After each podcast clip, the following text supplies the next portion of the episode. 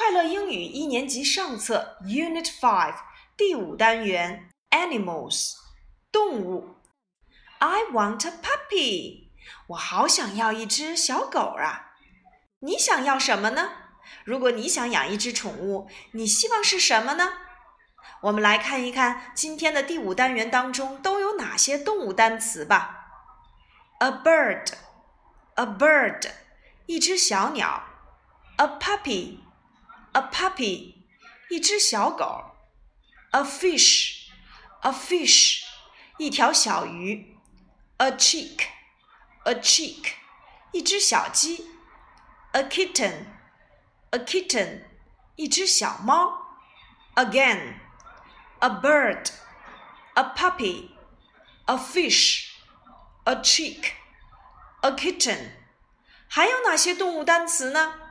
小狗 ，dog；小猫，cat；青蛙，frog；老虎，tiger；狐狸，fox；狮子，lion；长颈鹿，giraffe；猴子，monkey；大象，elephant；蛇，snake；蜗牛，snail；蚂蚁，ant。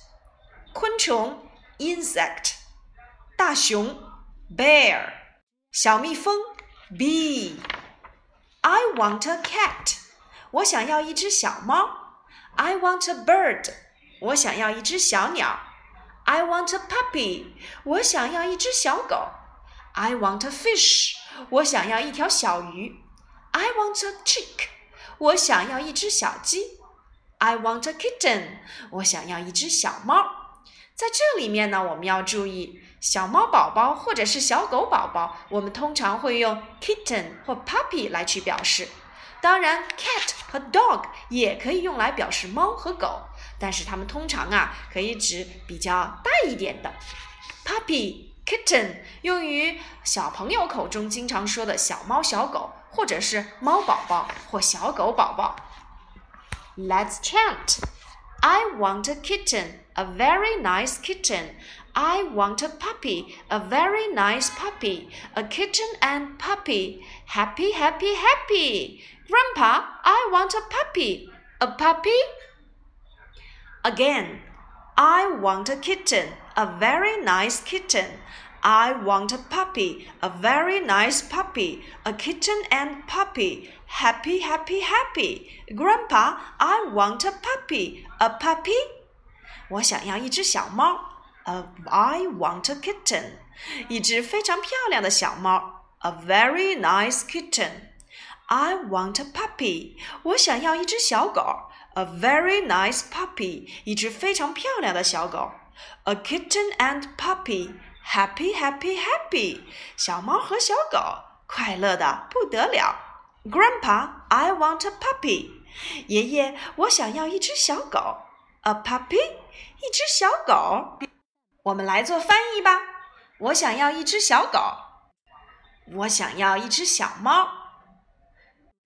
我想要一条小鱼。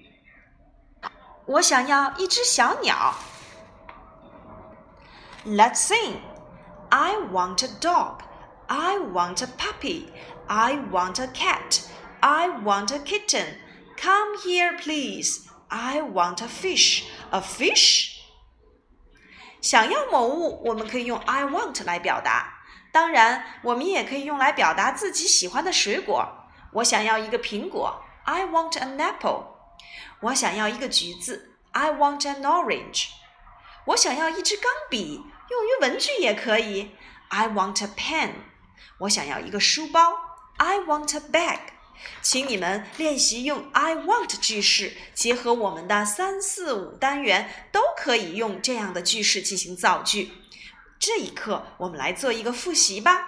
请你用 I want 来表达想要的水果、文具还有小宠物吧。